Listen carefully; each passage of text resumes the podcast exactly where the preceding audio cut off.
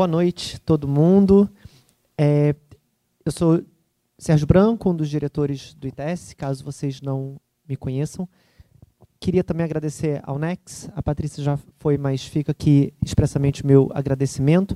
É, muito felizes de estarmos estreando nossas varandas do ITS aqui no Nex. Haverá outras, já temos mais algumas varandas marcadas. E não só estamos felizes por estarmos aqui, como também por conta do tema de que nós vamos tratar e por receber pessoas tão queridas hoje que vão falar aqui conosco, vão né, nos dar o privilégio de ouvir o que tem a dizer sobre mobilidade urbana, etc. Eu gostaria de apresentar, eu vou ser muito breve, eu sempre sou muito breve nas apresentações, vocês não vieram aqui para me ouvir, vieram aqui para ouvir as outras pessoas.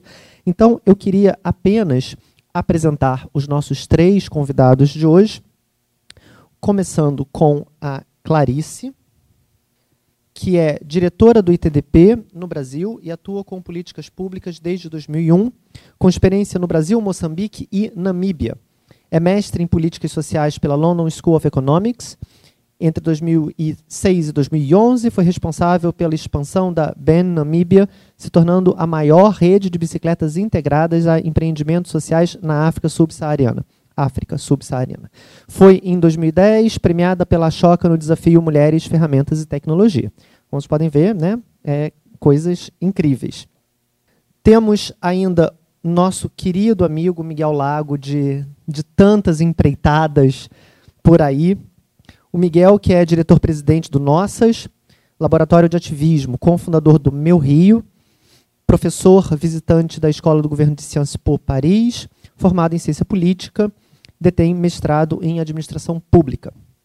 E temos ainda o prazer e o privilégio de recebermos aqui o Roberto Rolim Andrés, arquiteto urbanista, professor na Universidade Federal de Minas Gerais, editor da revista Pisiagrama, de que eu sou fã, acho uma revista incrível, cofundador da startup Hometeca, atuante em movimentos de mobilidade urbana e pelas águas como Tarifa Zero BH e o Subcomitê de Bacia de Ribeirão do Onça, membro do, da Red de Ino, Inovação Pública, ah, Red, depende da língua, né?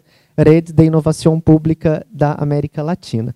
Então, muito bem-vindos os três. Gostaria de convidá-los para vir aqui para frente e pergunto logo quem começa.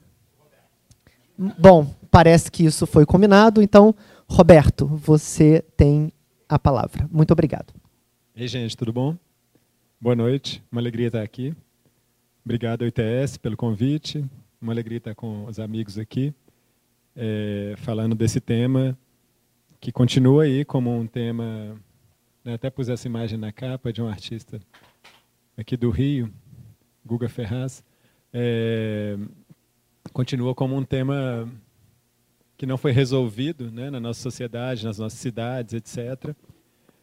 E que foi muito debatido, né, foi muito colocado em pauta, principalmente no ano de 2013, naquelas jornadas de junho, e continuamos com elas aí, né, toda uma, uma problemática da crise urbana brasileira, que ainda vamos trabalhar para resolver nos anos à frente, com muito trabalho pela frente. Então, eu sou o único aqui que vou ter apresentação, e aí acho que talvez essa apresentação serve um pouco para a gente alinhar algumas ideias básicas aqui que podem ajudar no debate. Acho que essa é uma, é uma imagem conhecida para quem debate mobilidade urbana. Não sei quem aqui já viu essa imagem. Metade do auditório, tá? É um experimento feito em Münster, na Alemanha, e ele faz basicamente o exercício de entender quanto espaço se ocupa das ruas, deslocando 50 pessoas em automóvel, ônibus ou bicicleta. E a gente vê que o mesmo, espaço, o mesmo número de pessoas pode ocupar completamente a rua, inviabilizar aquilo para outros usos, ou ocupar somente um espaço pequeno ali, ou utilizar as bicicletas. Acho que essa, essa imagem circula muito, assim. Ela já foi refeita em outros lugares, foi refeita em São Paulo, etc. Mas acho que ela, ela dá um pouco a, a base desse debate né, um, uma medição do, do, do, horário de pico em São Paulo na, do trânsito, né, ela reflete exatamente isso. Uma medição feita pela Folha de São Paulo, 78% do espaço da rua estava tomado por automóveis. No entanto, esses automóveis estavam transportando só um terço das pessoas ali. E o espaço ali, o vermelhinho do ônibus, ocupando 6% do espaço das ruas, transportando cerca de dois terços das pessoas.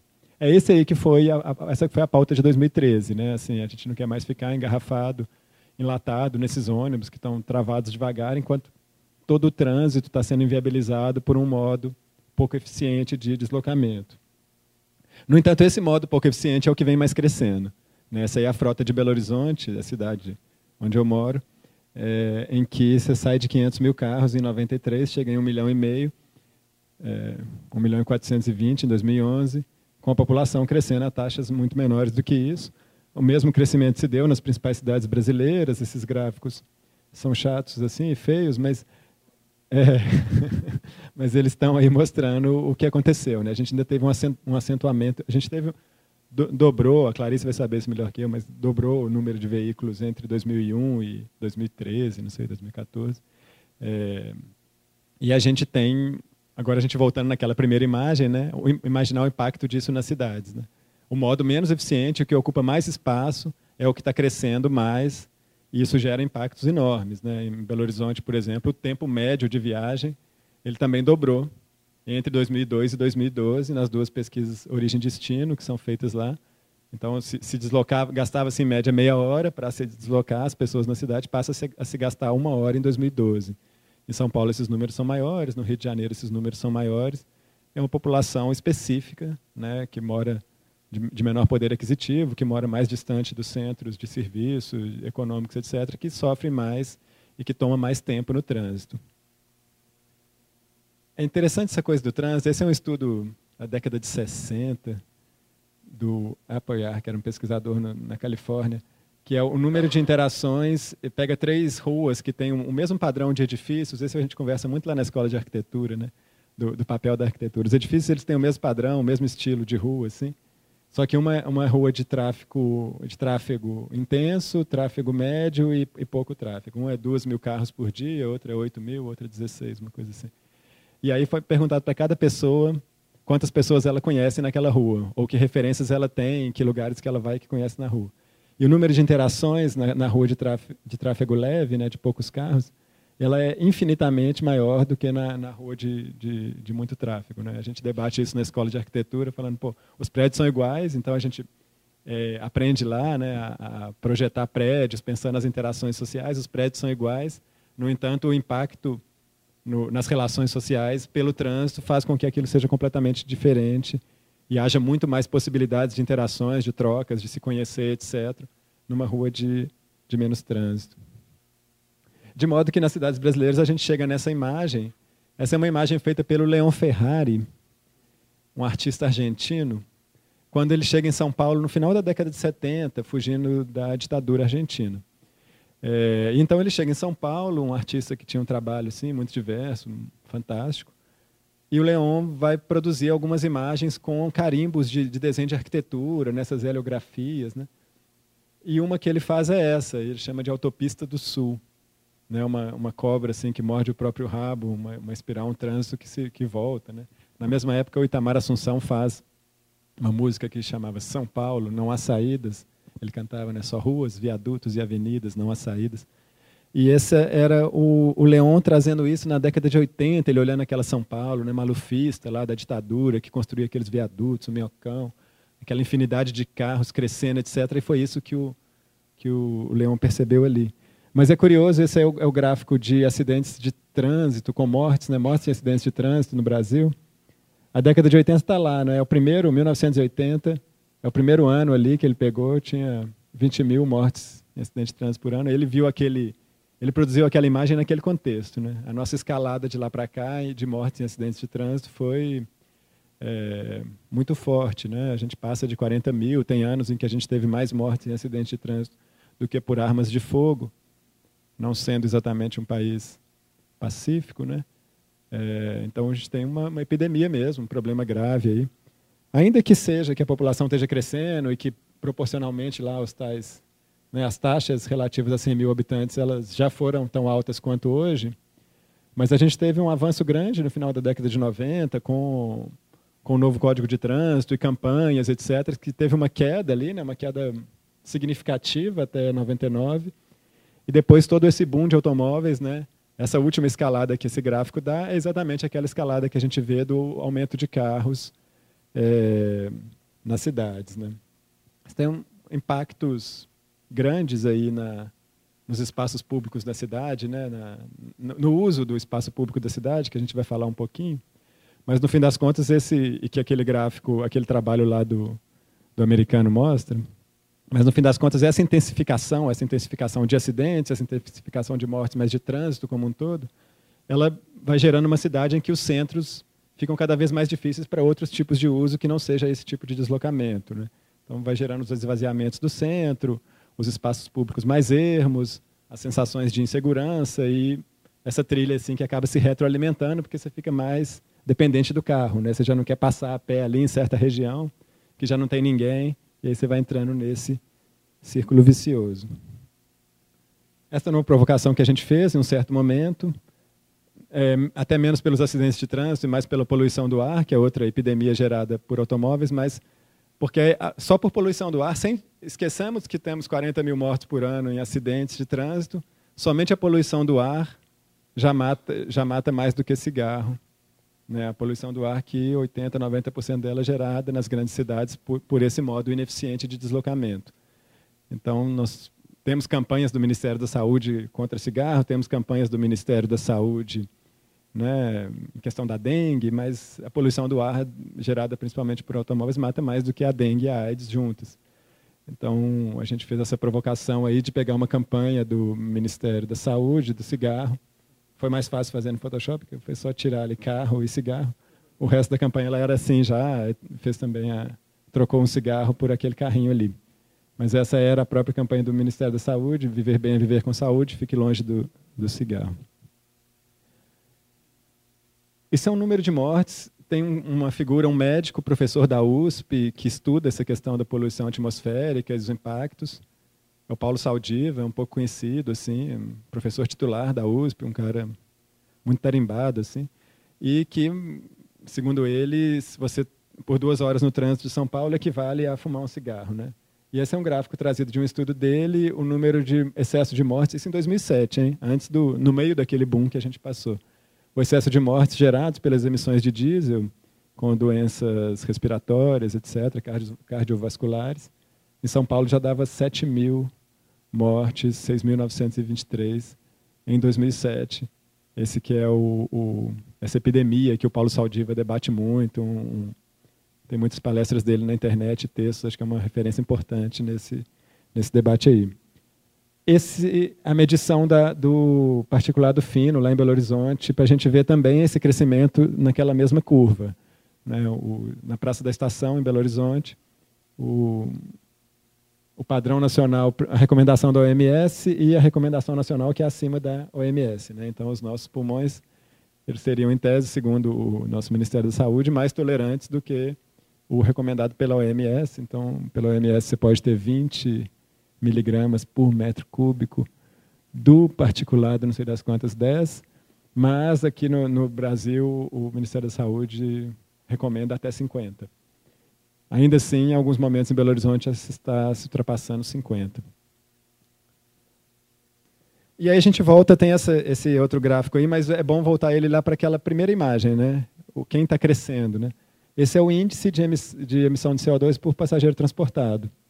Então, pegando o metrô comum, partindo da hipótese de que o metrô não, não poluiria, né, por ser energia elétrica, aí tem um outro debate né, da nossa matriz energética, mas a gente não precisa fazer aqui, mas é, partindo do pressuposto de que o metrô não poluiria, o ônibus por passageiro transportado polui 4,6, o automóvel nove vezes mais que o ônibus e as motocicletas quatro a cinco vezes mais que o ônibus.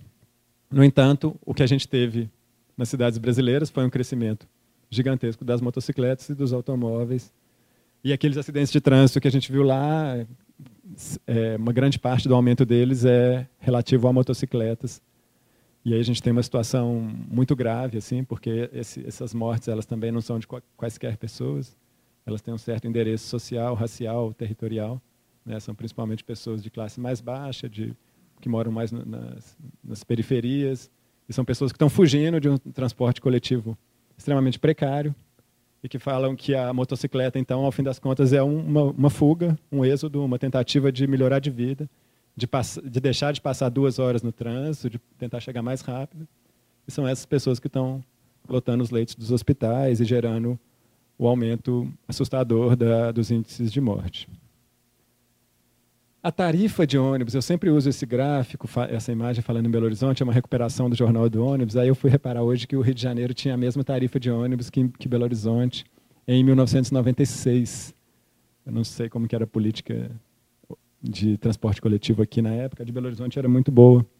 Foi uma gestão muito boa que a gente teve lá, que fez a licitação e que organizou bem o sistema de transporte. Nesse momento tinha uma tarifa barata. Não por acaso, as tarifas de ônibus também cresceram naquela mesma curva que a gente estava vendo ali. É, e muito acima da inflação. A linha vermelha ali que faz a escadinha é a tarifa de ônibus. A inflação ali, o IPCA, é aquela linha azul. Então, em algumas cidades, quase o dobro em relação à inflação. Isso tem em estudos aí do IPEA. E o veículo próprio crescendo o preço dele abaixo da inflação, justificando exatamente aquela, é, aquela curva inclusive com políticas de desoneração fiscal, políticas de, que incentivam isso, né? dinheiro público sendo investido num modo de transporte cujas externalidades a gente começou a falar delas aqui agora, né? da, da questão de acidente de trânsito, de ocupar muito espaço das ruas, gerar o trânsito, da questão da poluição, mas aquela curva de baixo lá significa, em alguns aspectos, a indústria mais competitiva, em outros, financiamento público mesmo, redução de imposto, etc numa política que seria necessário a gente debater sobre ela, né? Muito muito forte a partir de 2009, o IPI zero para automóveis e esse incentivo a esse boom é, de veículos nas cidades. De modo que as tarifas de ônibus crescendo tanto assim, né, chegaram em 2013 e a gente tem essa lembrança aí, violência é a tarifa, foram tantos aquele momento singular na história do país, né, em que um, um, início de um debate por 20 centavos gerou todo aquele, aquele momento de, de grandes manifestações e de muita gente nas ruas e de uma convulsão social, de um debate muito grande. E essa violência ela estava explícita, né? Assim, essa apresentação aqui ela passa pelos gráficos e volta um pouco para as imagens, mas talvez também para a gente ver nas imagens os gráficos que estão por trás que que nos levaram até ali, né? Aquele crescimento ele é acima da inflação, ano a ano, para uma parte da população relevante, em que a tarifa não significa pouco em relação à renda, para muitas pessoas chega a significar 30%. Primeiro desceu lá 20%, acho que em alguns lugares pode chegar a 30%, 30% da renda. Você crescer isso acima da inflação ano a ano, um percentual tão relevante da sua renda, isso é um impacto né, muito grande na, na vida das pessoas. Né? e com todas essas externalidades que isso gera. De modo que a gente tem tarifas caríssimas. Esse estudo apareceu em 2013, alguns economistas ali, Samidana e Leonardo Siqueira fizeram. É, porque como que você compara, né? É, esse é o método que eles escolheram. Como que você compara o valor da tarifa no Rio de Janeiro, em Belo Horizonte e Nova York? Converter no dólar, ah, aqui é quatro reais, lá é um dólar, então é a mesma coisa? Não faz sentido, porque o poder de compra aqui e lá é diferente. Então, é, a história lá do. Então, a, a, questão que se coloca é qual é o salário médio naquela cidade, o método que eles utilizaram. Nesse salário médio, você consegue comprar quantas tarifas de ônibus com o seu tempo de trabalho. Aliás, quanto tempo de trabalho para comprar uma tarifa de ônibus. Então, no caso aí, as cidades que a gente tem de referência estão nessa faixa aí entre 5 e, e 10 minutos de trabalho para se adquirir uma tarifa de ônibus. Então, eu me lembro sempre do presidente da BH Trans, lá falando com a gente nos debates, porque nós temos a meta de alcançar Barcelona, onde 70% das viagens são feitas de transporte coletivo. Eu falava, maravilhoso, vamos lá. Em Barcelona, o, o, a, tarifa de ônibus custa percentualmente um quarto da daqui. Vamos baixar aqui a tarifa para um quarto, você vai ver que vai vir muita gente para o transporte coletivo. A gente fazia esse debate. E ali está caríssimo, né? Rio, São Paulo, Belo Horizonte, as pessoas levam em média 20 minutos se você ganha o salário médio. Em Belo Horizonte é 1930, então quem ganha 1930 leva, em média, 20 minutos de trabalho para pagar aquela tarifa. A maior parte da população que recebe menos disso leva mais tempo.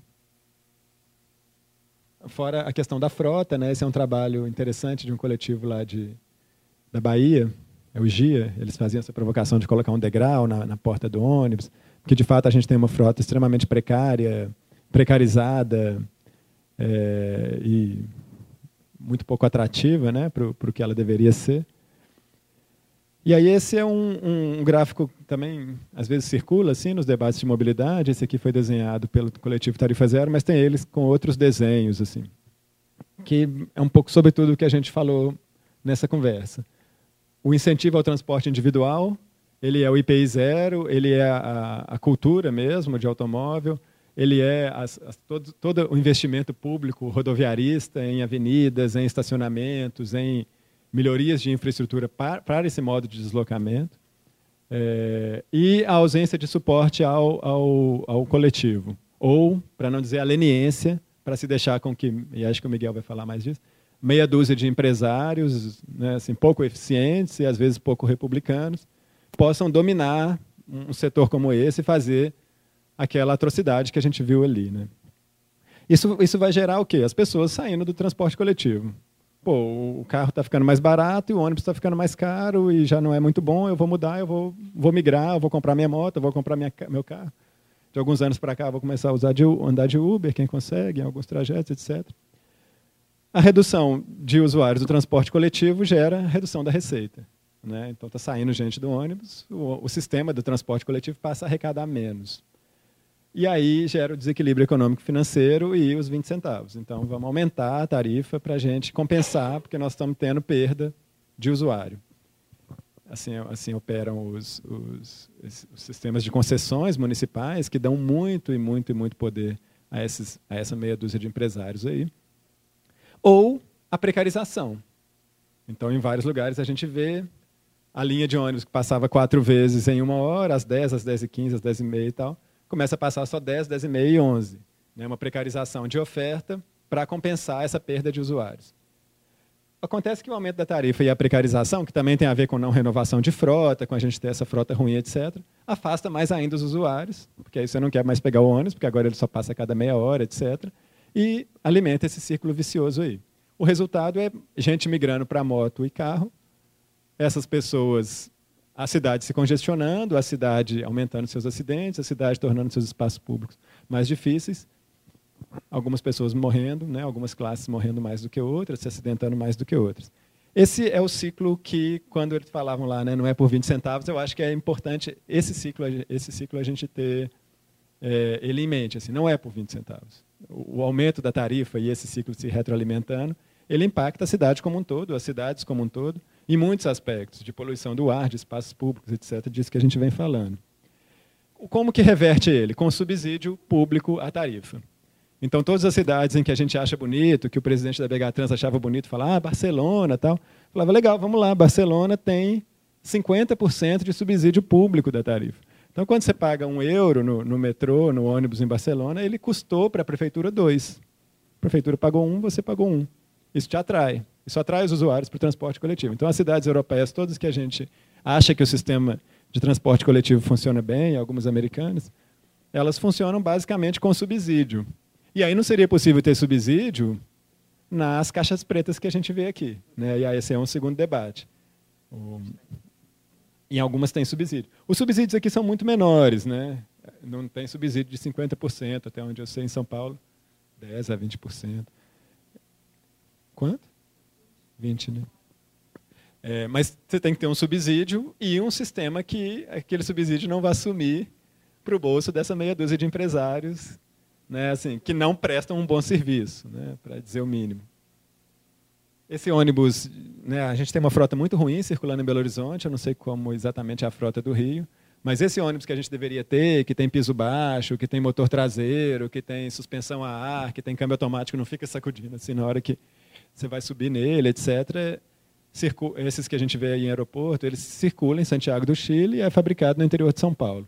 Então a gente tem todas as condições de ter os ônibus decentes circulando nas nossas cidades. No entanto, mais uma vez, ficamos refém desse, desse sistema aí. Né? Chegando ao fim, essa é uma imagem curiosa.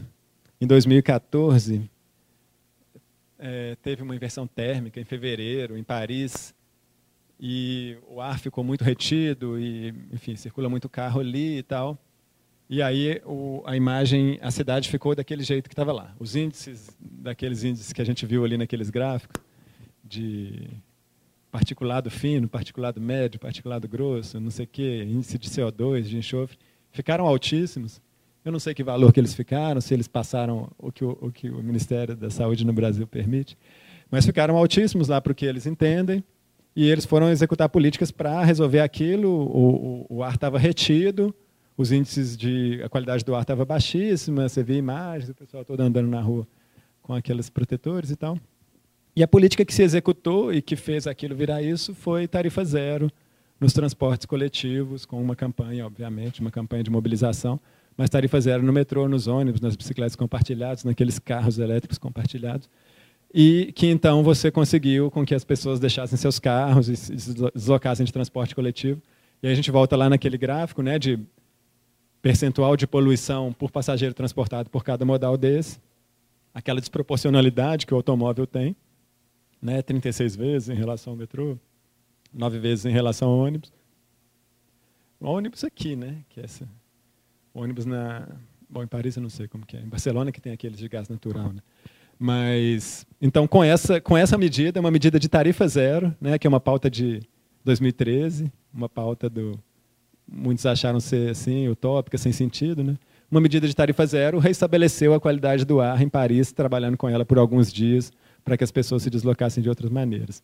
É um pouco esse debate da tarifa zero, ele precisava ser colocado com uma verdade mesmo e com uma honestidade pelos economistas, considerando as externalidades dos modos de deslocamento. Né? Ah, não tem dinheiro para tarifa zero se você não calcula as externalidades dos modos de deslocamento. As externalidades são essas que eu passei, né? acidentes, gastos com saúde por causa de acidentes, por causa de poluição, estresse, né? O Paulo Saldiva já está debatendo hoje, estudando, por exemplo, os distúrbios de sono gerados pelo fato das pessoas levarem duas a três horas por dia se deslocando. Né? Então, se pegar todas essas externalidades, todos esses impactos que os modos de deslocamento têm, a tarifa zero sairia muito barata.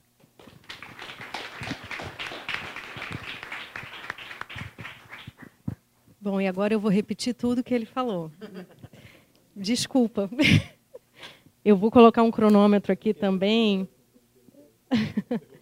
É, é, eu vou tentar, até acho que às vezes pular algumas coisas, mas enfim, eu vou repetir com alguns dados do Rio, é um outro estilo também de fala. Eu não tenho uma apresentação de PowerPoint, porque eu não aguento mais a apresentação de PowerPoint para mim. Então, mas eu acho que dialoga muito com tudo que foi trazido aqui. É, a gente, quando, quando recebeu esse convite né, para vir falar aqui, agradeço muito ao ITS e acho ótimo estar nesse espaço aqui também e maravilhoso estar com é, amigos, entre amigos, né, e alguns amigos aqui também, é, na, enfim, assistindo. É, quando a gente recebe, quando recebemos esse convite, o que, que o Roberto falava? Ah, manifestações de 2013, ocupação das ruas, né, aquela pauta urbana, o colapso da cidade, com foco no transporte, uma demanda pelo serviço padrão FIFA. Né? Então, por que, que a gente não tem o mesmo padrão FIFA para é, hospitais e escolas e, e, serviços de transporte? E aí eu fiquei pensando nisso, né? esse desinvestimento no transporte público, esse superinvestimento no transporte individual há décadas. É, e essa violência que você coloca também, pelo menos na nossa conversa inicial, é, a cidade enquanto um espaço de violência estrutural, né? E muito bem representada nas disparidades que a gente tem territoriais, né? E aí eu não consigo mais falar de mobilidade. Eu jamais hoje em dia falo de mobilidade começando a falar sobre sistemas de mobilidade, porque para mim eu, é, isso tem que vir depois, né? Assim, hoje em dia eu só consigo começar a falar de mobilidade pensando nessa crise que a gente tem nas cidades. Então as cidades são já, ah, enfim, muito tempo um lugar muito que a gente entende como, sendo um lugar interessante para se viver. A gente tem um ganho de escala, né? A gente continua atraindo a população é, para essa vida urbana, né? Atualmente, é, enfim, muito em breve seremos dois terços de toda a população vivendo em cidades. É, a gente, entre 2000 e 2030, duplica a população que vive nas cidades, mas a gente triplica o espaço que a gente ocupa. Então, a gente cada vez se espalha mais no território e, principalmente em lugares como a América Latina, onde, na verdade, a gente já é urbano há bastante tempo, é, a nossa forma de ocupação aqui no Brasil, a nossa forma de ocupação é altamente, é, enfim, a, a, periferia, ela é uma periferia de desigualdades, é uma periferia onde a gente não tem efetivamente tudo o que a gente precisa para acessar essa cidade. Então a gente quer viver na cidade, mas a gente não consegue acesso à cidade. Né? Então a gente começa a pressionar, a, criar uma demanda muito alta, uma pressão muito alta é, para se ter infraestruturas. Essa morfolo, morfologia, morfologia é, é, esse, essa forma de urbanização centrífuga, né, para fora, cada vez mais para fora, e intensa, é, faz com que a gente vá tendo cidades dispersas, fragmentadas, enclaves de ricos e pobres, né, e desiguais no acesso à qualidade da cidade, às oportunidades da cidade, é o que a gente de fato busca. Então, quando a gente fala de mobilidade, é, pensando é, como é que é que de fato a gente navega no território, por que, que a gente navega no território. A ODS 11, a ODS é o Objetivo de Desenvolvimento Sustentável, é, que inclusive dos 17 ODS, 7 tem é, indicadores, metas específicas de transporte, tem metas de transporte em saúde, é, relacionadas com segurança viária, relacionadas com, é, com saúde, é, é, poluição, eficiência energética, é, enfim, energia, vários dos indicadores têm metas específicas de transporte. Mas a ODS 11 é de cidades, tem também, é, é, muito explícita a necessidade de se lidar com o transporte. Ela define esse desafio de que a gente precisa tornar as cidades e os assentamentos humanos inclusivos, seguros, resilientes e sustentáveis. Bom, é algo praticamente impossível com a situação que a gente tem atual. Né? Se a gente for pensar, então, em África, em Ásia, né, que é onde, de fato, o processo de urbanização está muito mais acelerado do que o processo que aconteceu aqui na América Latina, isso parece inviável. Mas aqui no Brasil, a gente pensa assim, as principais regiões metropolitanas brasileiras, o tempo médio de viagem entre casa e trabalho é de 38 minutos, um deslocamento. Né? E mais de 13 milhões de pessoas gastam mais de uma hora por dia para chegar no seu destino, para fazer um deslocamento. 13 milhões de pessoas. Então, isso, para mim, já é, maior, é a maior prova de desigualdade e de é, nossa incapacidade de, de fato, é oferecer essas cidades seguras, resilientes, inclusivas, principalmente inclusivas. Né? Então, a gente precisa entender assim, o porquê que é que a gente se desloca e quando a gente e como que a gente está distribuído no território e como que as oportunidades, os serviços, os equipamentos estão distribuídos. Né? Então, aqui no caso do Rio de Janeiro, é, a gente tem uma ocupação urbana, monocêntrica, dependente do centro, desde quando a gente é colônia. A gente, a gente né, é, é muito é, gira em torno do centro, mesmo é, os projetos modernistas mais ousados dos anos 60, que tentaram criar uma nova centralidade na Zona Oeste, não deu conta de, de fato, reverter essa, essa dependência tão forte da região central.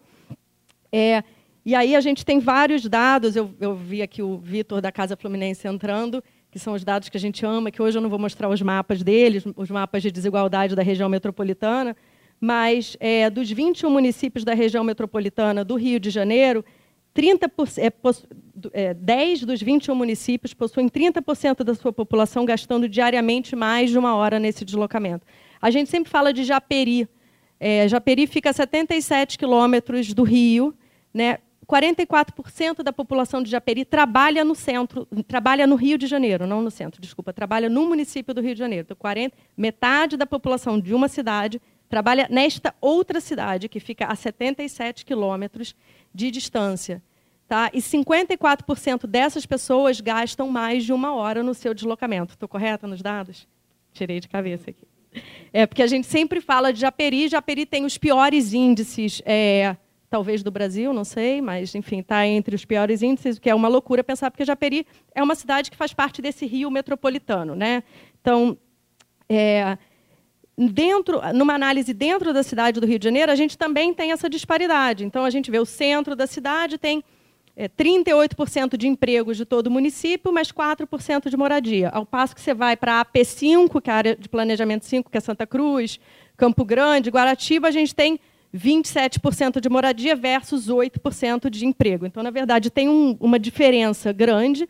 Né? A gente está falando aí o que de 50 quilômetros também de distância entre essas duas, entre essas duas regiões. Né? E lembrando que essa região da AP5, Guaratiba, Campo Grande, é, Santa Cruz, é onde a gente tem os piores IDHs, que é o Índice de Desenvolvimento Humano da cidade, quando a gente olha para IDH entre bairros. Né? Então, população. Assim, a gente pode e deve trabalhar em expandir a infraestrutura de transporte, então estou quase chegando em transporte. A gente pode e deve trabalhar em expandir essa infraestrutura? Sim, sem sombra de dúvida. A gente precisa expandir a infraestrutura. Sozinho isso dá conta? Não. A gente ainda está falando de um long, uma distância longa que essa população precisa cobrir diariamente para acessar a cidade. O que a gente costuma falar muito de Japeri, né? É, o problema de Japeri é que falta cidade em Japeri. Né? Falta falta todo o restante. Porque Japeri é uma cidade dormitória, as pessoas têm que sair. Então, a mesma análise a gente pode fazer de várias é, áreas do Rio, que ao invés de a gente investir num, num reforçar centralidades existentes, criar novas centralidades, não. A gente vai se espalhando nesse território, né? então triplicando o espaço ocupado, mas continua dependente de centralidades únicas, né? um modelo monocêntrico de ocupação. Então, é, a melhor forma da gente lidar com, a, com, o problema da mobilidade aí, talvez nem seja necessariamente a infraestrutura de transporte, apesar de ser importante também, mas seria, então, é, reorganizar, redistribuir as oportunidades nessa cidade. Né? Então, acho que essa é, é uma questão é, fundamental, eu acho, para a gente começar a falar de mobilidade. E aí eu sempre fico pensando, bom, mas a verdade é que nada disso que eu estou falando é novo, né? não estou falando aqui nenhuma novidade. É óbvio que a gente tem que pensar emprego, moradia, é, transporte de forma indissociável. Né? Isso já estava posto lá, a gente estava falando mais cedo, do Ministério da Cidade, todos os projetos de desenvolvimento, né, o entendimento de desenvolvimento urbano da cidade, eu não estou falando nenhuma novidade aqui. Né? Então, talvez exista, na verdade, é um objetivo claro e explícito de se manter a desigualdade, né, de se manter esse apartheid social. Então, ou a gente encara isso e tenta lidar com esse fato, ou a gente continua fazendo de conta que a gente quer, de fato, promover cidades inclusivas, assenta, né, que é um pouco quase que uma falácia. Então, acho que essa é uma questão fundamental. A questão da moradia, ela se coloca aqui, então, como, ela tem um papel essencial nessa discussão. Né? No momento em que a gente destina áreas específicas para moradia, a gente precisa entender é, quais são as opções de transporte que tem ali, né, quais linhas, para onde levam, qual é a disponibilidade e regularidade de serviços, qual é a oferta de equipamentos, ou comércio, serviço no entorno, para os seus usos cotidianos, para os seus usos eventuais, para os usos esporádicos. Então, a gente tem que pensar, de fato, o que, essa população precisa e como é que a gente vai garantir que isso é, é, vá ser fornecido e não achar que a pessoa vai ter que sempre depender de fazer uma longa viagem, porque não vai dar conta de fazer essa viagem, vai ser caro, vai ter que levar infraestrutura em algum momento, então tem um peso para o poder público, que quer dizer, no final das contas, um peso no nosso bolso, né? É, e, e, o peso para o residente. A gente fez diversos, a gente, o ITDP, fez diversos estudos há alguns anos em relação a alguns empreendimentos do Minha Casa Minha Vida, e é chocante o, o, o peso no bolso do residente, quem foi morar lá na Estrada dos Palmares, lá, oito quilômetros de Santa Cruz, o ponto de ônibus mais próximo do empreendimento ficava a um quilômetro e meio de, caminho, de distância, né? E um monte de gente foi realocada para lá, inclusive pessoas que tiveram que sair aqui da região central, né? que passaram por esse processo. É, então, bem complicado. E aí você vê um monte de gente que, na verdade, depende de um trabalho informal, que é um trabalho, é o, é o dia a dia, o trabalho, e que precisam, portanto, investir no transporte para conseguir acessar trabalho.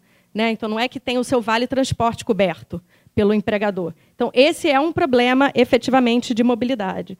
Né? É, aqui, a mancha urbana da cidade do Rio de Janeiro teve um crescimento é, nas últimas décadas de 91%, enquanto a população só cresceu 71%. Então, de novo, fala, mostrando isso, como que a gente cresce tão rapidamente. Agora, lá nos anos 60, a gente já cometeu esses erros de fazer plantação de habitação. Né? Então, na época, foi Cidade de Deus, Vila Aliança e Vila Kennedy. Foram complexos habitacionais financiados pelo é, programa Aliança Kennedy para o Progresso é, para o programa Progresso. Era um programa americano, norte-americano, que tinha esse objetivo declarado de erradicação de favelas, mas enfim, acho que é tinha um entendimento que as favelas eram espaços de, onde podia surgir o comunismo, então também tinha ali um objetivo de se eliminar as favelas. E aí, nesse momento, criaram esses, esses, né, esses bairros, enfim, esses grandes complexos habitacionais. 40 mil casas foram construídas para receber 30% de moradores que, estavam sendo, então, desapropriados das suas residências nas favelas. E aí, logo em seguida, entre os anos 70 e 74, o número de favelas no centro da cidade dobrou. Então, as pessoas foram e voltaram, porque é, a, a, localização de onde você mora é uma estratégia de sobrevivência. Você quer morar perto do seu trabalho, você precisa morar perto do seu trabalho. Né? Então, ignorar isso, é, e atualmente então, a gente tem aqui no Rio mais de 20% ou 20% da população vivendo em, em favelas, né? é, é de fato entender essa necessidade é, e eu lembro da Raquel Ronick, de ler algumas entrevistas, falando de alguns estudos que eles fizeram na época, avaliando Minha Casa Minha Vida 2, não sei se era o 2 ou 1, um, mas que mostrava pessoas que tinham suas, suas é, conseguiam suas, suas residências fora no Minha Casa Minha Vida, mas passava durante a semana dormindo debaixo da marquise, né, nas cidades de Rio São Paulo, porque não tinha dinheiro para ir e voltar para seu para sua casa, né? Então, e aqui, entre 2009 e 2013, no Rio, é, 53% das unidades que foram entregues para faixa 1, que quer dizer é, famílias entre zero, que recebem entre 0 e 3 salários mínimos, é, 53% estavam exatamente no extremo da Zona Oeste. Né? Então, a gente tem vários estudos sobre isso, e esse, para mim, é o primeiro entendimento que a gente tem que ter sobre mobilidade, né? assim, como é que a gente lida com essa questão. A partir daqui, é entender, claro, a gente também precisa ter infraestruturas é, que, que sejam é, boas alternativas, né, alternativas boas o suficiente para fazer com que a população não queira se endividar para comprar um carro ou uma moto. Porque ainda tem isso, né? Na verdade, infelizmente, as nossas últimas décadas a gente teve esse entendimento de cidadania enquanto poder de consumo, e aí a gente rapidamente se endivida. Eu não estou falando a gente, pessoas que têm uma renda várias pessoas, na verdade, que não têm essa capacidade de compra, se endividaram seriamente porque o transporte público é um mal necessário que assim que, eu, assim que possível eu quero sair dele, de fato. Né? É, então, essa é, é a, a, o, o, lobby da indústria automobilística, o status no, no, imaginário da população, não é uma exclusividade nossa, exclusividade nossa. Todo mundo fala, ah, o brasileiro adora carro. Gente, todos os países as pessoas adoram carro, é isso. É uma indústria fortíssima. Né? Mas a gente está competindo com algo assim que de fato tem atributos de segurança, de, de eficiência, que são difíceis de se combater. Então, como é que a gente consegue ter um transporte público e uma infraestrutura de transportes ativos para bicicleta, para caminhada, que seja que consiga brigar com isso? É difícil. Do ponto de vista de infraestrutura de transporte público, a gente começa aí com uma infraestrutura é, muito deficitária. Né? Então, a gente tem um passivo gigantesco. Um estudo do ITDP mostrou que, se a gente estivesse contabilizando as cidades com mais de 500 mil habitantes no Brasil, é, então as áreas que precisam de transporte de média, alta capacidade, transporte de massa, a gente teria que construir 151 quilômetros por ano até 2030 para chegar num padrão das cidades europeias que você mostrou ali. Né? Então, o, um, o BNDES faz um outro estudo, fala precisaríamos de 25 bilhões ao ano entre 2016 e 2027 para cobrir essa carência nas 15 principais regiões metropolitanas do país. Bom, entre 2007 e 2016, a gente teve uma promessa de 150 bilhões de reais. Por PAC cidades grandes, PAC cidades médias, PAC da Copa, Pacto, decorrência do 2013, 150 bilhões foram prometidos. Tá? 53 bilhões foram efetivamente contratados e 14 bilhões, menos de 10%, foi executado. Ok? Então, não é uma questão só de recurso. A gente não tem capacidade técnica, institucional e não tem governança suficiente para dar conta dessa demanda. Né? Então, pode até ter recurso, a gente nem sabe se tinha de fato, mas a, a verdade é que os municípios não têm projeto bem feito, não tem Ministério da Cidade que dê conta de é, viabilizar, não tem, não tem estudo, as, as coisas não ficam de pé. Então, essa é uma questão fundamental. Fora a questão da infraestrutura deficitária, a gente tem um outro problema que é a qualidade e aí o custo né, do serviço, como o Roberto falou aqui É, muito bem. E, e, aí, em função dessa é, qualidade baixíssima e do, do custo altíssimo, a gente está vendo uma queda. Né? Entre 2015 e 2016, por exemplo, é, a NTU, que é a Associação Nacional de Empresas de Transportes Urbanos, é, estimou que houve uma queda de 8,2% dos passageiros, ou seja, 3 milhões é, de passageiros a menos por dia nos sistemas de transporte público brasileiro. Bem, a gente não precisa nem ir muito longe para entender por quê. Então, no âmbito da CPI dos ônibus recentes, né, saiu finalmente a tal da auditoria da PricewaterhouseCoopers aqui no Rio de Janeiro, que foi uma demanda do prefeito Eduardo Paes na época, é, foi na época do, do, de 2013, foi 2015 que ele pediu, ou foi logo depois de 2013. Tá, enfim, né? Então foi uma auditoria solicitada é, na época pelo, é, pelo Eduardo Paes. Bom, apontou que em 2014 tinha 541 linhas rodando na cidade, uma frota de mais de 8 mil ônibus, só que 54% dessas linhas tinham trajetos sobrepostos. 70% dos passageiros estavam concentrados em um terço das linhas. 59% das linhas tinham frota abaixo do definido por contrato. Os intervalos entre os ônibus não eram obedecidos, naturalmente, a, velocidade, a ultrapassagem de velocidade dos ônibus acima de 80 km por hora era norma, principalmente à noite. A gente não quer estar nesse serviço, um serviço que não tem confiança, um serviço que está acima da velocidade, um serviço que você não sabe de fato se vai chegar, que está que tá lotado. É um serviço que, de fato, podendo, você quer cair fora dele e quer ter o seu próprio, a sua própria forma de deslocamento individual. Agora, recentemente, o 1746, que é o portal da prefeitura, anunciou que a má conservação dos ônibus é a principal reclamação do 1746. Né? Já em, desde 2015, a FGV já tinha feito um estudo também mostrava que 77% dos passageiros no Brasil estavam insatisfeitos ou muito insatisfeitos com o serviço de ônibus. 77%. Só perdia para Brasília, nas regiões metropolitanas brasileiras, que era 82%. Agora, 77% fala assim, gente, assim, se é um produto, uma sabonete, aí você vai apresenta para o seu conselho, se acionistas, 77% dos meus clientes não gostam desse sabonete. O que, que vai acontecer? Né? Demite todo mundo, vamos, ou sai de linha. Mas assim, como é que a gente admite um, assim, um percentual tão alto né, de, de consumidores, de clientes, de passageiros que entendem que é um serviço? Então, a gente tem um objetivo de manter de fato esse serviço ruim. A omissão ela não se dá, ela não acontece no vácuo, certo? Então acho que essa é uma questão fundamental. Agora, um dado importantíssimo da auditoria da, da Price, claro que isso a gente pode sempre ter mil discussões sobre esse dado, é que era possível reduzir em até R$ reais a tarifa se fosse feita a revisão total da malha, envolvendo linhas e integração, e se tivesse medidas de gestão e operação de combate à fraude. Uau! Super descoberta, mas, enfim, é, na verdade, não é algo que tecnicamente não possa ser feito. Né? É, várias cidades já fizeram. Tem um problema aí de governança, um problema de, é, de governança é, metropolitana também, dado que, na verdade, as pessoas estão circulando nesse território mais amplo, elas não, elas não, não, não chegam ali no limite do Rio de Janeiro, né? elas, na verdade, ultrapassam esses limites, e isso ah, é fundamental. E eu tinha aqui que esse na região metropolitana, cerca de 51% da região metropolitana que possui renda de até um salário mínimo gasta 19% da renda no transporte. Eu queria falar aqui também um ponto, porque no briefing que a gente recebeu para cá era assim, mobilidade livre, espaço público, mobilidade livre, né? O que, é mobilidade livre? O que é liberdade na cidade? Né? E aí eu acho que é importante aqui até a gente fazer esse pequeno esse não é um pequeno exemplo, mas um parênteses, a Marielle Franco era uma pessoa que levantava muito essa bandeira da segurança na cidade, essa bandeira da segurança no transporte público.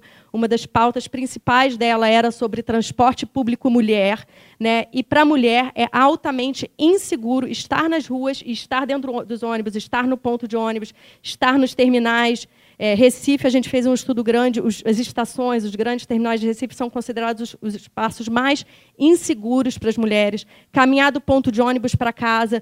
A questão da segurança pública na cidade como um todo e no transporte público em especial é um grande delimitador da circulação das mulheres. Então, a nossa mobilidade não é livre e a, a nossa mobilidade não é livre, não é para todas as mulheres igual também, né?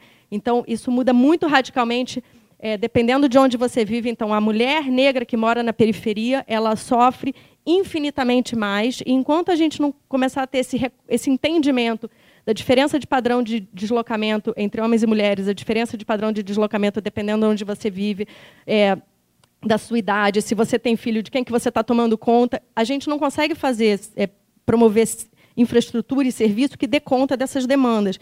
Porque a nossa infraestrutura atualmente, o serviço atualmente, ela é para o homem típico que acorda, vai para o trabalho e volta. Uma, uma origem, um destino, é, origem, destino fixo, horário de pico, certo? Então, toda a nossa infraestrutura é levando isso em consideração. A integração entre os sistemas é fundamental para a mulher. A mulher faz uma série de viagens encadeadas, porque a gente tem uma uma diversidade de demandas diárias para dar conta em relação às crianças, em relação às pessoas da família com quem a gente está tomando conta, em relação à casa. Então, é, é importante a gente entender é, essa questão, e é importante entender, e você mostra ali aquele gráfico das três ruas, dependendo da tipologia de rua. É, gente, vou, vou acelerar aqui, mas mas eu queria fazer essa pontuação. Fala, os prédios, a gente, a gente na a faculdade de arquitetura se dedica a pensar como fazer os prédios, mas na verdade a rua, o fluxo da rua, o volume da rua que você permite naquela rua é o que vai impactar o uso daquela rua, né? Então aquele gráfico do Apple Yard que você mostrou no começo, não é? E isso para as mulheres é algo fundamental também. Então quando a gente permite ruas com velocidades mais altas, com fluxos mais, é, mais mais constante de carro, com um monte de vaga de estacionamento, a gente está tirando a atividade da rua, a gente está tirando os olhos da rua, a gente está tirando a vibrância da rua. Essa rua é mais insegura. Né? Quando a gente permite grades, quando a gente permite muros, é, nossa, as, as capitais é, nordestinas estão virando assim um, é um horror de, é, tem guaritas, tem umas, parece umas torres nas esquinas assim. É, enfim, a gente está criando cidades cada vez mais inseguras e, e a, a, relação com a rua ela é muito definida a partir da nossa relação com o carro e o que a gente permite. Né? Então, essa privatização do espaço público.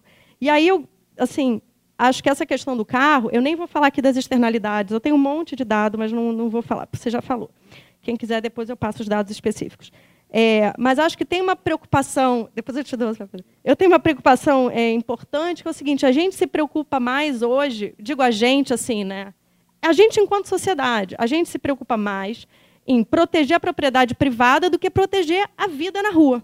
Né? A gente não quer proteger a vida na rua. Talvez a gente não queira que as pessoas estejam na rua. A gente valoriza mais a privatização do espaço público, por isso o carro, o shopping center, o playground. Enfim, e aí a rua ela se torna esse espaço inóspito, onde a grande preocupação é como que os carros estão protegidos, como que os prédios estão protegidos, como que né, as, os empreendimentos estão protegidos e não as pessoas. E para as mulheres isso é algo seríssimo. E aí, dentro disso, não é só a proteção dentro do carro, mas é quando a gente prioriza a velocidade, o fluxo do carro, o espaço para o estacionamento do carro, as vagas de estacionamento dentro dos prédios ou na própria, nas próprias vias públicas, a gente continua com esse ideário da cidade, que o carro é o equivalente à cidade do futuro, a cidade máquina, a cidade eficiente, esse ideário modernista, que não deu certo.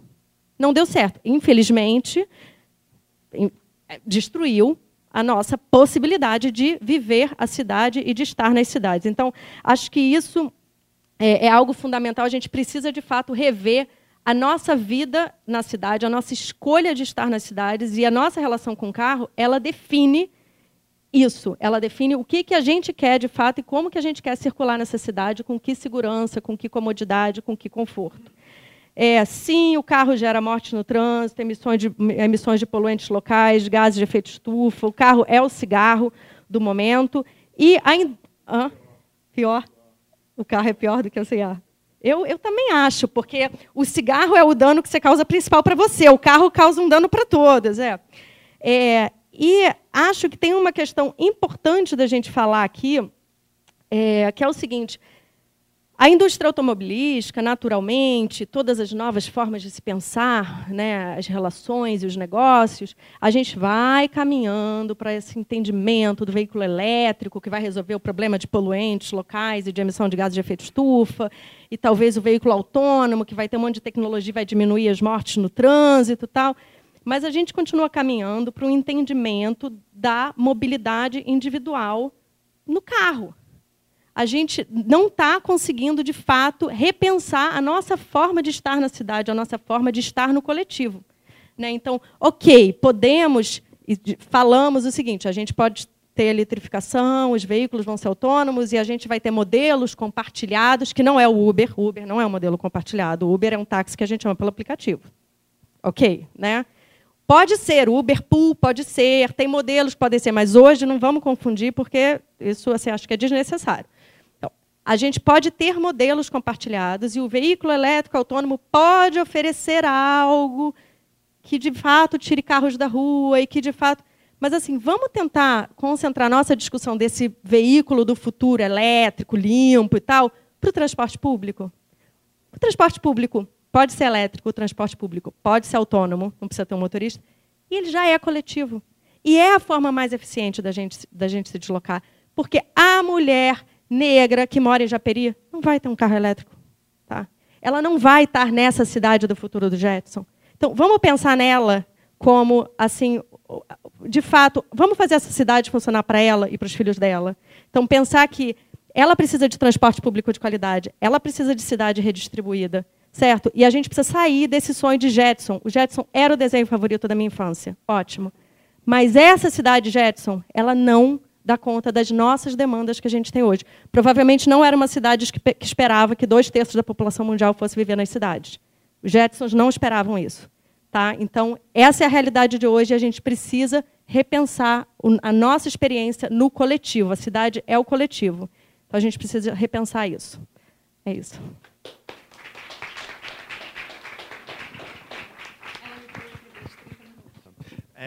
primeiro lugar, muito obrigado pelo convite. É, é eu estou muito feliz, mais uma vez, é, com o ITS falando. Muito feliz de falar com dois amigos, com o Roberto e com a Clarice. E também de conhecer de outros carnavais. É, e falar sobre mobilidade e cidade, que é eu, enfim, vocês têm dois especialistas ótimos em mobilidade. Eu não vou tentar fingir que eu sou especialista, porque eu não sou em mobilidade. Mas a gente, eu posso trazer um pouco uma perspectiva. Queria começar com uma história. A gente eu sou cofundador do Meu Rio e Meu Rio, desde 2011, quando foi fundado, faz campanha. São sempre campanhas que a gente perde. Infelizmente, Meu Rio ganha muitas vitórias, mas no tema de transporte público, aumento de tarifa a gente sempre perdeu. É, mas a gente todo ano tem uma campanha em cima dos ônibus, em cima dos empresas em cima de regulação, etc. Então, todo ano, obviamente, eu me apresentava à frente do secretário de transporte. E o secretário de transporte um, um dia me olhou assim e falou assim: Eu não sei porque você fica tão preocupado com a tarifa. Porque isso foi antes de 2013, eu acho, logo depois, enfim, por ali. Não sei porque você fica, todo ano vem aqui, não sei o que é tal, bate aqui no gabinete, não sei porque você está tanta preocupação. Você fica, isso aí, isso aí você está lutando pelo interesse dos empresários, na verdade. Eu falei, como assim? Não, porque 70% da população do Rio de Janeiro, é, dos passageiros, eles usam o Vale Transporte. Então, na realidade, que é subsidiado pelo, quer dizer, que é pago pelo empresariado, não pela população. Eu falei, bom, se você baixar a tarifa, vai ter muito mais gente ocupando. Então, é, é, na cabeça dele era tão absurdo, não, mas quem paga essa conta é o empresário. Então, não é, não é se, eu, se eu tivesse um serviço minimamente acessível, a população realmente usaria para além de ir da casa para o trabalho. Né? Então, assim, é, é um nível de... E, obviamente, não, tem 100% de dedução, enfim, aquelas outras coisas. Mas o... Mas então essa foi a, a, a, é, eu trouxe essa história só porque era engraçado. Essa história da auditoria também, que foi tema de várias reuniões com a Secretaria de Transportes, era assim, bom, a auditoria quando é que está pronta? Porque para você fazer reajuste no Rio de Janeiro, pelo contrato, você só poderia fazer com a apresentação de auditoria. E nunca a auditoria era apresentada. Aí o secretário falou assim, não, não está não tá, não, não tá boa. A gente não achou boa a auditoria, vai refazer a auditoria. É, não, os números não estão apresentados. Aí Ernest Young foi contratada. Não sei como é que a Ernest Young pelas empresas, sim. Mas acho que foi, acho que foi o Eduardo Paz que deu uma pressão para eles aceitarem. É, a Ernest Young foi fazer negócio. Não conseguia trabalhar com os dados das empresas. Então a não apresentou. Aí a Price, não sei, não sei como é que a Price aceitou, mas enfim, aceitaram fazer finalmente a auditoria. Levou quatro anos para fazer a auditoria. É, certamente devem ter inventado os números, porque eles não deviam ter número nenhum nos últimos 30 anos. Mas o ponto essencial aqui é que, quando a gente fala sobre é, essa questão de, de, ônibus no Rio de Janeiro e de ônibus no Brasil de maneira geral, e a gente pensa assim, ah, tanto, e, e, e, sempre vem algum prefeito para encher a boca, falando, não, a gente criou uma regulação, a gente teve licitação de ônibus, etc, etc, que no fundo é uma licitação que protege os empresários que já estavam, né? porque antigamente os empresários funcionavam de maneira relativamente informal, e agora fiz uma licitação em que quem ganhou a licitação, evidentemente, eram os empresários que já estavam operando na própria cidade. Você teve empresa francesa, argentina, de São Paulo, querendo disputar a, a, licitação aqui de 2009 e que, obviamente, saiu falando, isso aqui é uma licitação de cartas marcadas, não vou nem apresentar, vou nem perder meu tempo de apresentar, porque isso aqui vai ser do Barata e das outros três empresários donos de ônibus no Rio de Janeiro. É. É, mas quando você olha a tarifa base que você tem no contrato, é uma tarifa base que é, é assim, é completamente ridícula. É basicamente um filho mimado que apresenta para o pai rico a conta do cartão de crédito no final do mês. Assim, é a despesa daquela empresa. Não, não importa se é uma despesa eficiente, não é o custo real dela é despesa dela. É a despesa de uma, de uma enfim, como a Clarice trouxe, de todas 53% de linhas que são, né, 53% né, das linhas são uh, passam pelo mesmo lugar, né, são, não, não tem não tem conectividade, não tem uh, conexão entre essas. Então, é, é uma, a, a, lógica como o transporte público é definido, é, a, e, enfim, a questão regulatória é, é, é muito escandalosa. Eu acho que isso se replica em todas as cidades do Brasil, não é só no Rio de Janeiro tem esse problema. Você pega assim contratos de, de licitação ou de mínima regulação, você pega essa Madrid, que é um bom exemplo de uh, regulação de linhas de ônibus. Então, você tem realmente iniciativa privada participando uh, da, uh, do transporte público de Madrid, oferecendo os ônibus, etc. Mas é uma licitação de cinco anos, não é de 35 anos, né? porque é isso também, não é como se o investimento do empresário fosse tão gigante para ele precisar de 35 anos para amortizar o custo dele. Então, a, o desenho de contrato, a, as condições de disputa dessas licitações foram totalmente cartas marcadas e que não fazem nenhum sentido e criam todos os desincentivos para que você tenha empresas que funcionem de maneira competitiva. E aí, do ponto de vista, a grande vantagem do setor privado é trazer competitividade e preços mais baixos, como a Clarice trouxe, não faz nenhum sentido ser, portanto, é, uma concessão pública para um ente privado que é incompetente, porque aí a única coisa que é pior do que o monopólio público, isso até os, os, ortodoxos, os economistas mais ortodoxos vão concordar, é um monopólio privado. E a situação que a gente tem hoje em dia é um monopólio privado no Rio de Janeiro, em que a empresa de ônibus. Hã? E, subsidiado pelo público. E, e, e, subsídios que são totalmente cruzados, né? porque o Eduardo Paes não, não, não subsidiou nenhuma empresa de ônibus, mas o controle da Secretaria Municipal de Educação passava pelo cartãozinho da Rio Card. Então, era 50 milhões de reais todo ano para a FETransport, só no cartãozinho, para eles implementarem um cartãozinho para eles monitorarem. E, obviamente, era um subsídio disfarçado. Você tem as reduções de ISS, você, enfim. E daí por diante. É... Cadê o fim dele? São empresas familiares. É. Vamos ver. Mas o ponto, o ponto essencial ali não é o Jacobarata, o Eduardo Paes, assim, é assim, sempre foi assim.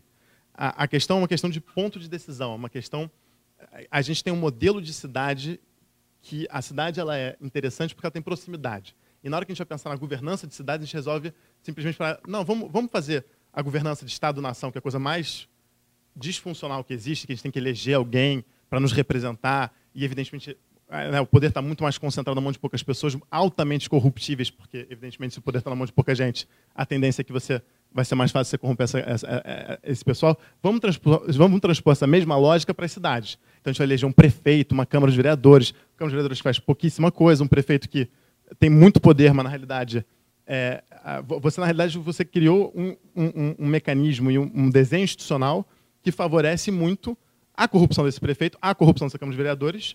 E, portanto, é muito difícil a sociedade conseguir romper esses contratos das, das empresas de ônibus em qualquer lugar do Brasil.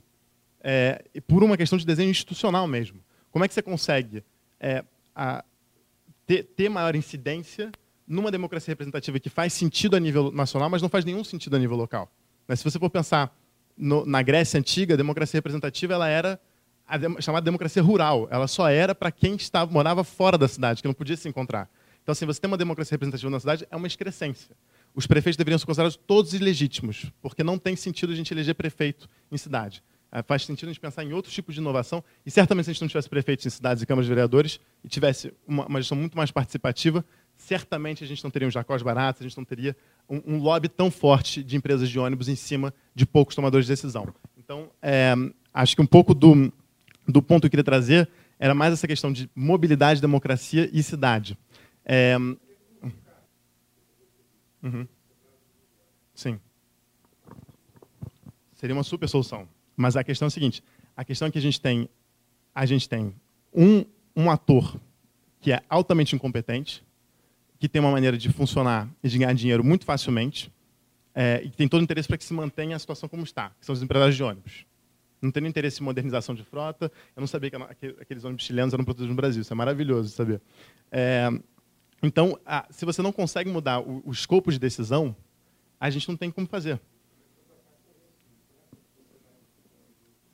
Pois é, pode ser uma sociedade como a gente poderia pensar de outras maneiras, mas o ponto é que a, a gente precisa, para conseguir reduzir a tarifa, a gente precisa de algum mecanismo de regulação sobre as empresas de ônibus imediata. Isso não pode ficar. Hã? Tem que... Mas o, o então, a, a, então primeira, a primeira questão é que a, a, questão de acesso ao, ao, serviço de transporte público no, no Rio de Janeiro, na nossa cidade, se ela não for melhor regulada, a gente não vai conseguir realmente baixar a tarifa. E é evidente que dá para baixar a tarifa. É simplesmente ter uma, simplesmente uma, uma, uma gestão muito mais é, eficiente e será possível realmente baixar a tarifa. E eu sou super partidário de uma tarifa zero. Acho que a gente deveria realmente discutir como sociedade, como cidade, se vale realmente a pena da gente subsidiar completamente um, um, um, um serviço uh, de transporte público, porque acho que os ganhos, tanto econômicos quanto de, de conexão na cidade, são muito mais interessantes do que simplesmente a, a, o subsídio uh, direto, ou, enfim, o, o, déficit público que você eventualmente incorreria nisso. Mas, mas aí agora trazendo um pouco mais, de novo, da, da, saindo um pouco da, da mobilidade das, das, empresas de ônibus, eu queria até perguntar uma coisa para vocês. Assim, uma empresa de ônibus que com vazio constantemente, que é uma cash economy, praticamente, porque é muito dinheiro que é colocado sempre. É, eu não sei, o negócio deles é realmente transporte? Assim, porque hotel, restaurante, boate servem para outras coisas. Não, não, sei se ônibus também mas serve. Mas aqui no Rio foi feita é. agora uma cobertura fantástica hum. da pública, da uhum. agência pública, que mostra como que, na verdade, os empresários de ônibus, eles é, enfim, eles detêm vários dos negócios, parte da cadeia, garagem, Sim. todo o processo de bilhetagem e tal, e também empreendimentos imobiliários no entorno né, das estações, então em alguns territórios específicos. E só um parênteses, eu acho assim que esse modelo que você fala de cinco anos, tem lugar em Auckland, é, a cada ano também a licitação da linha, uhum. isso é possível quando você faz uma licitação em que você quebra a concessão da frota, da garagem e da gestão. É que aqui a gente tem tudo como parte da mesma concessão. Então, por que, que facilita para as empresas locais? Porque as empresas locais eles já têm terreno. A garagem é uma das coisas mais caras. Que empresa vem de fora e vai conseguir ter terreno nos lugares específicos e estratégicos da cidade para garagem? Não vai. Hã? Pois é, então, é, quer dizer, a, a, nossa possibilidade de competitividade é muito limitada. Então, essas grandes empresas e essa, esse dossiê da agência pública vale a pena ver, porque eles fazem um mapeamento do que, que cada uma das grandes famílias tem em termos de negócio e os negócios eles extrapolam o, eh, toda, toda a cadeia específica da, da indústria de transporte. Tem muito a ver com, indústria, com o mercado imobiliário também. É.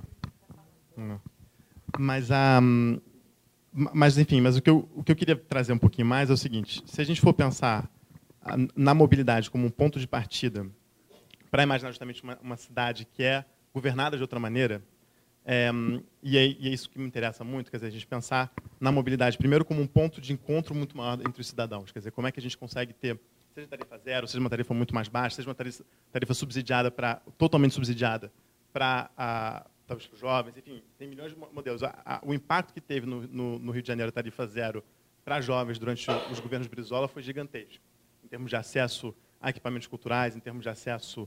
É, então, assim, a gente tem, conhece várias pessoas, inclusive, que estão onde estão hoje em dia, muito também, e, e falam isso, inclusive, como seu testemunho de vida. Mas se não fosse a tarifa zero do, do, do Brizola naquela época, quando eu era estudante, eu nunca teria nem, nem sequer me interessar por teatro, e aí depois eu um ator ou diretor de teatro, daí por diante. Enfim, então acho que você tem milhões de histórias interessantes quando você. É, sim. é, mas é, mas, o, mas, o, mas o ponto essencial que eu queria chegar aqui é o seguinte: eu acho que a gente, a, quando a gente está pensando, de novo, a gente está numa grande crise política no país, uma grande crise política no mundo. A gente tem a, toda, todo, todo o teatro da política que é necessário a nível nacional. Né? Então, é, com os nossos personagens, com os vilões, com os heróis, com os mocinhos, é, e daí por diante, ele ele está cada vez mais acarretando uma deterioração das instituições de maneira irreversível. Quer dizer, a, a tendência que a gente tenha candidaturas de extrema direita em todos os países do mundo ganhando as próximas eleições, ela parece ser uma onda absolutamente incontornável. Assim, só sociedades talvez ultrademocráticas e que tem isso no DNA e que tem um nível de educação muito alto, como a França, e ainda assim conseguiram evitar que a extrema-direita não ganhasse. Mas acho muito difícil a gente... Enfim, os Estados Unidos está onde está, o Brasil provavelmente estará ano que vem uh, também onde, onde estará. A, a, o, a, a, capacidade que a, nossa democracia institucional, representativa e nacional é, em conseguir eleger pessoas que justamente são contrárias à democracia é extraordinária. A gente está conseguindo popularizar, a gente está conseguindo popularizar a, a, luta antidemocrática. E eu acho que isso está muito ligada a uma concepção de nação. É, a ideia de que a gente está em, em economia, numa economia globalizada e financiarizada, em que o Estado-nação cada vez tem menos poder e cada vez mais, menos poder e incidência sobre política econômica, tem muito menos autonomia nas suas decisões, o poder discricionário que ainda cabe ao presidente da República, ele está na fronteira, ele está na identidade nacional. Então, a, a, o, a, a, crise de representação que a gente vive, que está muito vinculada à, à falta de capacidade dos governos de lidarem com os problemas concretos que são criados por uma economia globalizada, financiarizada, etc., fazem com que a única solução que eles possam interferir de fato seja fronteira, identidade, polícia. São, a gente vai para esse discurso. E eu acho que o que é extraordinário de cidades é que a, o, acho que estar numa economia globalizada e financiarizada traz milhões de problemas, mas ela também traz grandes vantagens. Ela faz com que a cidade também seja muito mais independente dos Estados-nação. Então, você pega uma cidade como Londres, Londres não depende mais da economia inglesa. É, a Inglaterra pode se separar de Londres e ficar sozinha, isolada, que é o que eles querem, que Londres, se conseguir acertar um tratado com a União Europeia, está feliz da vida, continua sendo a capital financeira e que se dane os ingleses de extrema direita que queriam ser da União Europeia. Né? A Nova York também em relação aos Estados Unidos. Então, e, claro que São Paulo e Rio não é a mesma situação, mas também teria uma tendência cada vez maior de você estar nessa cadeia global de cidades globais. E isso pode ser muito interessante. Isso pode ser muito interessante justamente porque talvez a solução para os nossos problemas democráticos, de sociedades cada vez menos democráticas, talvez seja na cidade que a gente consiga revigorar e salvar a democracia. Então, eu acredito muito na cidade como esse espaço, e acredito que, acho que a cidade é o ponto de partida para a gente resolver todos os nossos problemas centrais no mundo. A gente tem uma crise ambiental ah, sem precedentes no mundo e que ela só vai ser resolvida se as cidades realmente se mexerem para mudar isso. Então, desde a questão de transporte e mobilidade até outras questões, lixo, de, energia e daí por diante. É, mas também há, há solução para a nossa crise democrática. a, a gente, eu, eu, realmente não enxergo nenhum futuro para a democracia no mundo é, se a gente continuar só dependendo do teatro da política, da, da política a, a, espetacular que a democracia representativa exige e cria. Né? Então, a gente vai continuar com os Bolsonaros, a gente vai continuar ah, com, com, os Trumps, a gente vai... É, é isso. A gente, eu, eu, realmente acho que a gente precisa fortalecer cidades mesmo, porque senão a gente não vai mais viver num mundo democrático. A gente precisa... Eu não sei se a gente tem que chegar a ter uma luta separatista com o resto do país. Eu não sei se chegar a esse nível e no Brasil... Enfim, está cheio de eleitor de Bolsonaro aqui no Rio de Janeiro também. Então, não funcionaria isso. Mas... Mas o, mas o ponto é que eu acho que, globalmente, eu acho que. claro, é carioca. nossa, nossa contribuição, Eduardo Cunha, Bolsonaro, a gente contribui muito para o Brasil. Enfim, então, então acho que é isso. Acho que a, a cidade, ela. E é, e é, por isso que eu gosto tanto de trabalhar com cidade, é por isso que eu acho que é tão importante que a gente. Porque é, é um espaço em que realmente o cidadão pode incidir sobre políticas públicas muito mais do que a nível nacional. Então.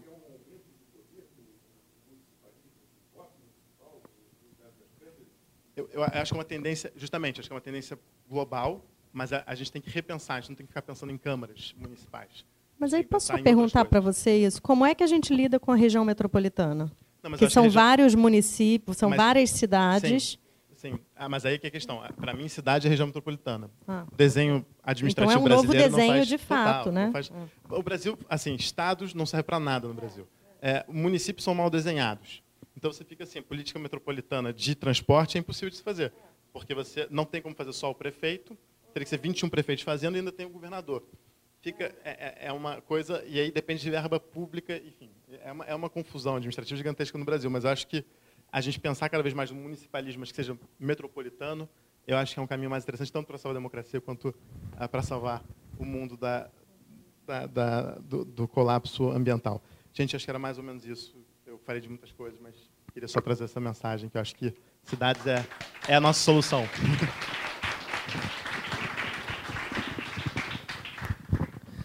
Muito obrigado aos três. Eu acho que foi uma conversa extraordinária mesmo, muito esclarecedora. Vocês trouxeram muitos dados, o que eu sempre acho fundamental.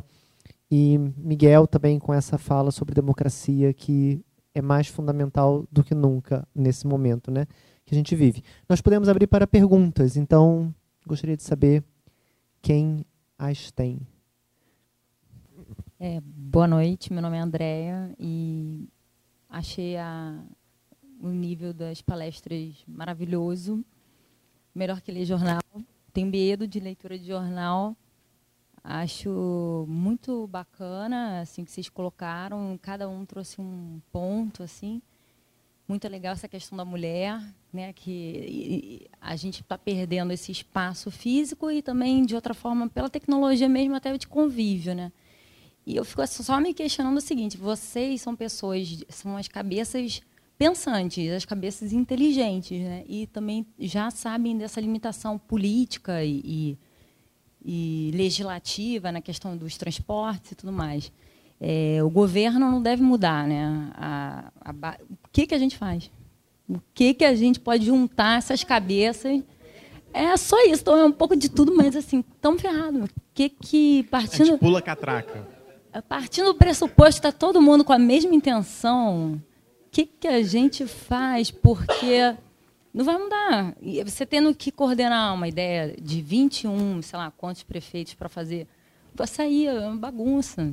E parece que a pessoa não sabe trabalhar ou não quer trabalhar e também carente de projeto. E como a gente é particular, iniciativa privada ou cidadãos, a gente pode é, reunir, fazer um sistema de participação usando as tecnologias, e aí vai para outro campo, para fazer isso, porque assim a gente não tem como operacionalizar e você é muito difícil. Vocês são assim, pô, super-heróis. Agora falta só aí vocês. É, eu acho que isso que é intrigante, assim, mas bem muito bacana a palestra de todo mundo, assim. Parabéns e super feliz.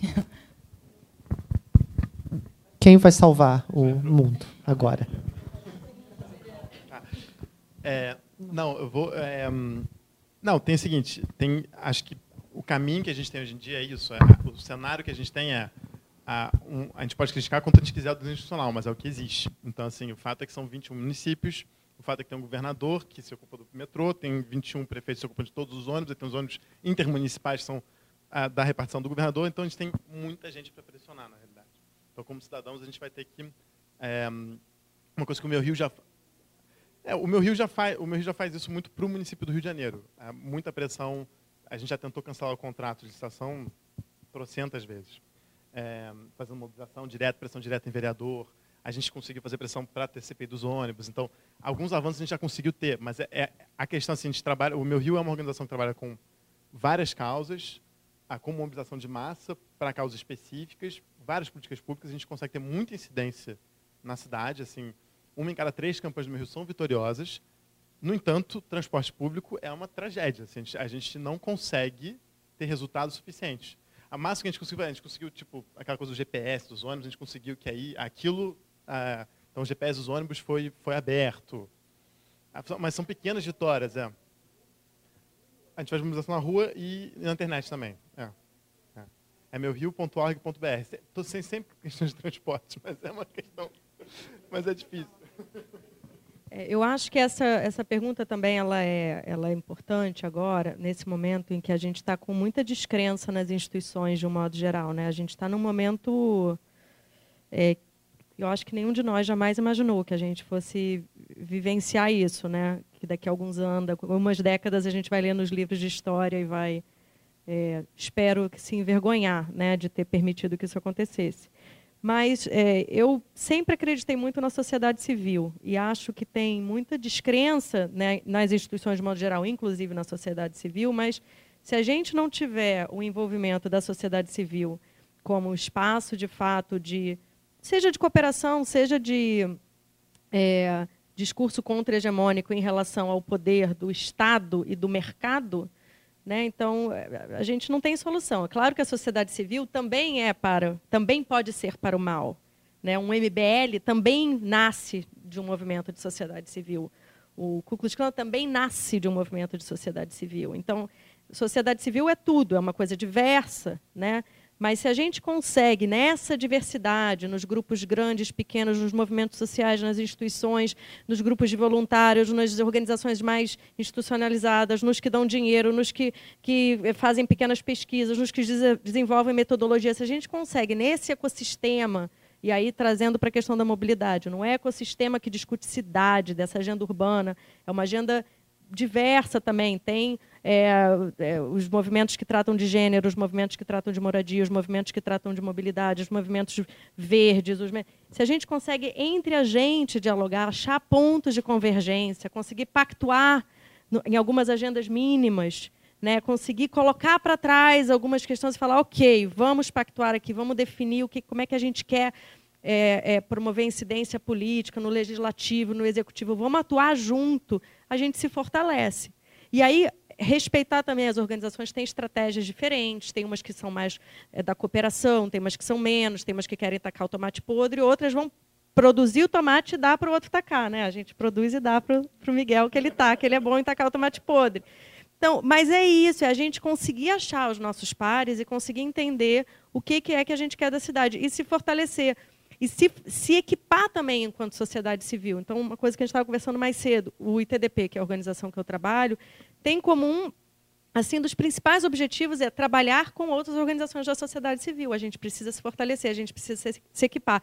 Se eu tenho uma, uma, essa quantidade de dados e de informações, eu preciso fazer com que essas informações estejam lá, com que outros entendam, porque, afinal de contas, a gente vive numa sociedade muito cartesiana, né, a técnica sobrepõe. Então, a gente precisa fazer com que a sociedade civil consiga falar essa língua, né, para chegar ali nessas instituições de homens brancos, é, de 60 anos, que são os tomadores de decisão, via de regra, a gente precisa dialogar com eles. Então, a gente precisa estar bem equipado né, para esse diálogo. Então, eu acho que tem assim um caminho a ser percorrido.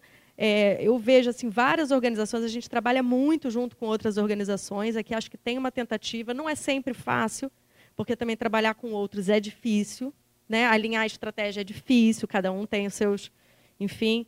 Então, é, mas a gente precisa investir nisso, em saber trabalhar num modelo mais colaborativo, num modelos mais transparentes também. Então, a gente também precisa ser mais transparente enquanto organizações e movimentos para conseguir é, é, achar quais são essas aderências junto com outras organizações e juntos a gente ir caminhando numa agenda né, que muitos de nós queremos as mesmas coisas. Muitos de nós queremos simplesmente que nossos filhos possam ir andando para a escola. É simples. Né? Então, se a gente consegue simplificar o diálogo e estar tá aberto para o diálogo, acho que é um caminho.